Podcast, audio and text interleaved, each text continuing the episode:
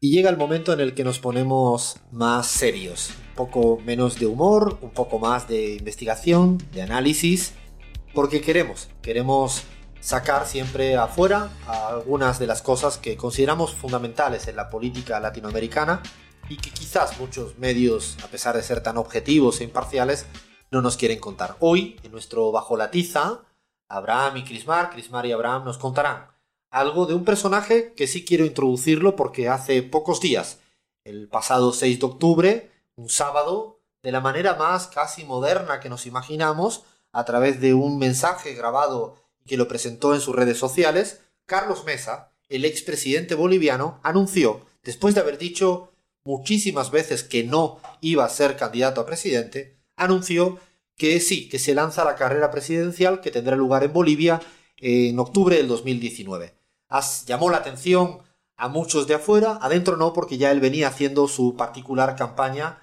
en el territorio boliviano.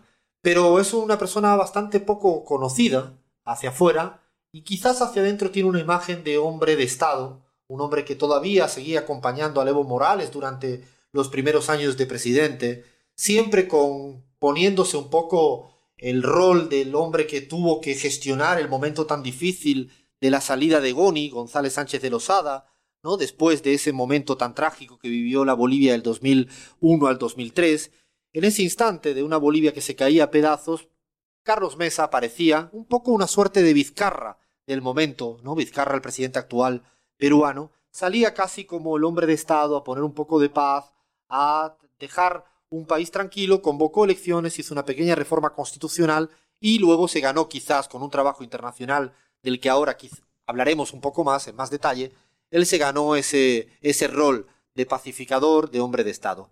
Lo que queremos hoy en nuestro Bajo la Tiza es que Crismar y Abraham nos cuenten verdaderamente quién es el actual competidor presidencial contra Evo Morales en las próximas elecciones de Bolivia en el 2019. Así es, Alfredo. Comentabas eh, al inicio del programa que también es catalogado, además de ambiguo, outsider, ¿no? El Carlos Mesa se presenta como lo nuevo y dejando entender que, no sé, quiénes representarían entonces al pasado, Evo Morales y el más. La verdad es que esta pretensión de desmemoria es algo que a Carlos Mesa no le viene muy bien y vamos a revisar por qué. Vamos a revisar su historial. ¿De profesión qué es? Historiador y periodista de ahí quizás el término este de. Sin embargo, incursionó en la política por primera vez en el 2002 como candidato a vicepresidente de Gonzalo Sánchez de Lozada. El dato que llama la atención eh, poderosamente sobre esta candidatura fue que en primer lugar, fue definida por Estados Unidos, por Jeremy Rosner, un asesor político de este país, pero además no fue gratis. Según una entrevista realizada en el 2015 a un familiar bastante cercano de Goni, pero que, cuya identidad se mantiene eh, protegida por razones legales, Mesa pediría en ese año, el 2002, 1,3 millones de dólares al MNR. MNR millones de dólares. Sí, 1,3 millones de dólares. Esto el movimiento nacionalista revolucionario del partido de Goni ¿Y por qué pediría esta plata? Bueno, como compensación de su candidatura a esa vicepresidencia. Es decir, ese fue el costo de ese binomio. La fuente cercana a Goni asegura que Mesa exigió ese monto eh, para hacer la fórmula electoral, alegando que el dinero lo emplearía para sacar al PAT de una supuesta crisis financiera. El PAT, y aquí eh, vamos a decir, se trata de eh, periodistas asociados de televisión y es una entidad creada por Mesa en 1998. Bueno, era, es periodista, ¿no? Ahora bien, luego de la ruptura del MNR, eh, este partido retó a Mesa a negar este aporte porque efectivamente el valor fue consignado a las cuentas del expresidente y Mesa hasta la fecha no ha negado eh, haberlo recibido. Dice también el emisario de Sánchez Lozada que por miedo a que se ventilen los recibos que existen respecto a este pago. Justamente ahora está abierto su... Eh, secreto bancario, se están investigando sus cuentas, así que quizás más adelante va a salir bastante tela que cortar sobre este, este pago específico. Hago una aclaración, Kismar, que para la gente que quizás conozca, que no debe ser la historia política boliviana, el MNR fue el mismo partido, es una curiosidad histórica que a mí siempre me llamó la atención, que, que fue fundamental en la gran revolución del 52, eh, y el mismo presidente que en ese momento, creo que se llamaba Paz Estensoro, el que ganó en esas elecciones, que cometió, acometió unas grandes reformas agrarias, ¿no? Y parecían que llegaba el gran transformador de la Bolivia, ¿no?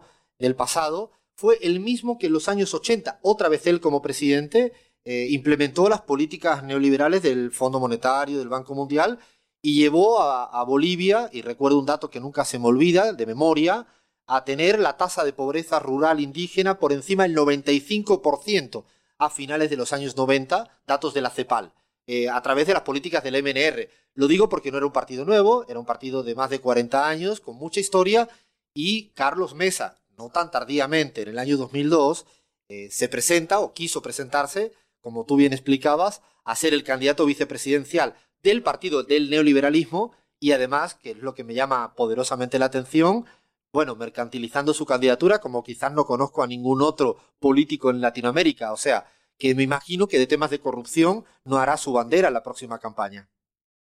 Bueno, no lo sé, tengo, tengo mis dudas porque él se ha guindado, digamos, de ese relato. ¿Qué significa guindado para los no venezolanos? se ha, tomado el relato, se ha eh, hecho propio eso, sí, de, se, sí, se ha hecho propio de ese relato anticorrupción, bueno, diciendo que él es lo nuevo y que Evo Morales va a ser lo viejo, irónicamente. O sea, eh, ni es, como tú dices, Crismar, ni es lo nuevo, porque es más viejo que no sé qué, por, porque me lo acabas de decir, no por la edad, ¿eh? sino simplemente porque fue candidato vicepresidencial en su momento. Y habría que ponerle, ¿no? Carlos Mesa, guion, ¿cuánto has dicho? 1,3 millones de dólares. Sí, habrá ¿No te habrás que y serían ah, pesos bolivianos? Si eso fue por vicepresidente, si eso fue por vicepresidente, no quiero imaginar cuánto le pediría al Free por efectivamente aceptar eh, para ser candidato a presidente. En fin. A mí me cabe, perdona, me cabe otra pregunta. Habría que preguntarle cuánto está pidiendo por ser candidato presidencial ahora. si ha actualizado su, ¿no? sus honorarios en este momento, me imagino que habrá que preguntarle en algún momento a cuánto, a cuánto vende su candidatura presidencial. De 1,3 en el 2002 debe estar cara, ¿eh? debe estar bien, bien de plata. Bastante cara. Bueno, además que hablamos de esta historia y de este gobierno neoliberal, porque sí, Mesa Gisbert fue el eh, vicepresidente del gobierno de Sánchez de Lozada y durante este gobierno, iniciado en el 2002, se, em, se agudizó mucho más el proceso de privatización de los recursos energéticos de Bolivia al punto tal de que se armó un proyecto de exportación de gas a Estados Unidos, el cual eh, preveía eh, por completo ceder el control a empresas participantes y que estaban centralmente asociadas al consorcio Pacific LNG, constituidos por transnacionales de la talla de, British Petroleum, BP y Repsol. Este proyecto, además, eh, no conforme con ese carácter entreguista, disponía de que el procesamiento y posterior distribución al norte eh, se hiciera con Chile como el intermediario. Esto, digamos, para hablar en contexto y, ponerle, como tú también bien comentabas, Alfredo, no todos conocemos o no todos conocen la historia política de eh, Bolivia. Esta, este proyecto, bueno, asusó esta indignación ciudadana y se armaron movilizaciones populares en el 2003, que fue conocido como la Guerra del Gas y cuyo resultado fue la muerte de más de 60 ciudadanos y más de eh, un centenar de heridos. Y en última instancia, tras toda esa represión, la renuncia finalmente del presidente Sánchez de Lozada y posteriormente, por sucesión, la investidura de Carlos Mesa de forma constitucional el mismo día de esta eh, renuncia de Lozada, que sería el 17 de octubre del 2003. A partir de aquí, justamente empieza digamos, eh, el, periodo más oscuro para Carlos Mesa, porque el gabinete de Mesa estaría siempre integrado por tecnócratas y personalidades más o menos ligadas al neoliberalismo, por lo tanto, hubo continuidad de esas políticas depredadoras que desataron en primera instancia la insurgencia popular. La ruta a seguir de Mesa era evidente y así se confirmó el 21 de octubre del 2003, cuando ya había llegado el embajador del gobierno de George Bush, el estadounidense David Greenlee, quien se entrevistó con Carlos Mesa y le afirmó que cualquier reversión del neoliberalismo y de la erradicación de la coca podrían, pondrían en peligro la continuación del proyecto del apoyo norteamericano. Y bueno, también proyecto, porque La verdad es que el nivel de injerencia que tenían los Estados Unidos en Bolivia por entonces, en esa fecha, era brutal. Por nombrar cinco cosas básicas. Durante este improvisado gobierno de Carlos Mesa, la Cancillería boliviana funcionaba eh, una oficina de asuntos especiales de la Embajada de Estados Unidos. El Banco Central de Bolivia, o en el Banco Central de Bolivia, operaba una oficina del Fondo Monetario Internacional. Me recuerda por ahí a Argentina. Sí, sí, sí, los argentinos saben muy bien cómo es, eh, no sé a qué precio le alquilan la, la, oficinita, pero, pero sí, sí, sí. Bueno, pasaba también en el gobierno de Carlos Mesa. Em, estaba en el Palacio de Gobierno, además, donde se tenía tenía espacio una unidad de la CIA bajo el nombre de Unidad de Análisis de Seguridad Presidencial y junto a la oficina del Comando en Jefe de las Fuerzas Armadas en el cuartel de Miraflores funcionaba una oficina de enlace del Comando Sur. Te estoy hablando de que todo esto fue durante eh, la continuación del gobierno de Sánchez Lozada en manos, en este caso, de Carlos Mesa. Ahora bien, esa relación con Estados Unidos, esa relación de sumisión, llegó al punto de que Carlos Mesa gestionó la inmunidad para norteamericanos, bueno, para eh, personas de Estados Unidos, a cambio de qué? Ayuda económica, o más bien extorsión económica. Según eh, lo reveló el ex titular de la Cámara de Diputados, Edmundo Novillo, quien aseguró que el expresidente Carlos Mesa pidió para ese entonces al Congreso Nacional aprobar este proyecto de inmunidad después de haber alcanzado un convenio con la Embajada estadounidense para un apoyo económico bajo esa condición. Se exhiben documentos desde entonces, cartas eh, de mesa pidiendo esta aprobación de inmunidad y eh, en ese momento Novillo recordaba que la Cámara de Senadores aprobó ese proyecto de ley, pero que luego fue vetado en la Cámara eh, de Diputados a la, a la, vuelta por acción de los legisladores del movimiento al socialismo más, que se pusieron de manera firme con Evo Morales como vocero principal, valga también comentar. Lo cierto es que el Mesa, incapaz de cumplir con el pliego de solicitudes, finalmente renunció. Sin embargo, hubo en este espacio, eh, después de haber renunciado y hasta la fecha, una relación bastante cercana con Estados Unidos. Y así se revela, por ejemplo, en los cables de Wikileaks que Abraham estuvo revisando minuciosamente. Eh, así es, Crismar. Es sumamente interesante observar la cantidad de veces ¿no? que Mesa es mencionado en los cables de Wikileaks. En las indagaciones que hicimos por el portal, bueno, nos encontramos en una gran cantidad de ocasiones el nombre de Mesa. Nos topamos con el registro de varias conversaciones mantenidas por Mesa con la embajada norteamericana. No sé si haga falta decir norteamericana con la embajada, a secas. Se hacen referencias a conversaciones privadas con el embajador. Por ejemplo, en el cable del 7 de enero del 2008 hay una conversación explicitada ahí en ese, en ese cable. El 6 de noviembre de 2017, Carlos Mesa recibe al encargado de negocios de la Embajada Norteamericana, Peter Brennan, aunque Mesa niega que la diplomacia de Estados Unidos le haya dado el respaldo para evitar la reelección del presidente Evo Morales en 2019, lo cierto es que los cables de Wikileaks revelan que hubo más que un diálogo entre Mesa y la delegación norteamericana. De ahí que el propio gobierno de Evo Morales calificó a la embajada de conspirar, con esa palabra, contra la continuidad de su gobierno. Hay que recordar que, Abraham, estabas hablando de ese cable, es de 2008. Sí, estamos hablando de una primera conversación que registran los cables de Wikileaks el 7 de enero del 2008. También en términos de contexto, para seguramente la gente de afuera, en ese periodo era el periodo más convulso de interrupción de la democracia boliviana. Hay que recordar que estaban en plena constituyente. No recuerdo de memoria las muertes de Pando, que fueron grandes e importantes. Eh, yo estuve mucho tiempo viviendo Bolivia, por eso hablo quizás con un recuerdo en primera persona, y no era, no era menor eh, los intentos continuos de sacar, tanto así que el propio Evo Morales no podía ni siquiera ir a la región de Chuquisaca, eh, donde está Sucre, donde estaba la sede de la Asamblea Constituyente, no pudo ni siquiera viajar durante un buen tiempo porque parte de las policías y de los militares se le habían dado vuelta. Quiero contextualizar porque no es que se dieran estas relaciones o estas conversaciones de mesa con la embajada, como tú bien dices, en mayúscula, cuando el país estaba en calma y no es la, Bolivia del 2014-15, sino era el momento de que nadie tenía claro si la Bolivia de Evo Morales iba a seguir avanzando más allá del amplio respaldo popular que tenía. Sí, bueno, lo cierto es que esas reuniones, esos encuentros se han venido dando desde hace mucho tiempo, Alfredo. En el 2008 hacíamos referencia, pero también ya durante los gobiernos de Evo Morales, ¿no? Y esta última referencia que aludía hace un momento, ¿no? Esa visita de cortesía, entre comillas, ¿no? De la delegación diplomática de Estados Unidos al lugar de Carlos Mesa, bueno, fue denunciada por Evo Morales como un intento de conspiración contra la continuidad de su gobierno. Fueron cuatro funcionarios gringos eh, que visitaron al aspirante presidencial.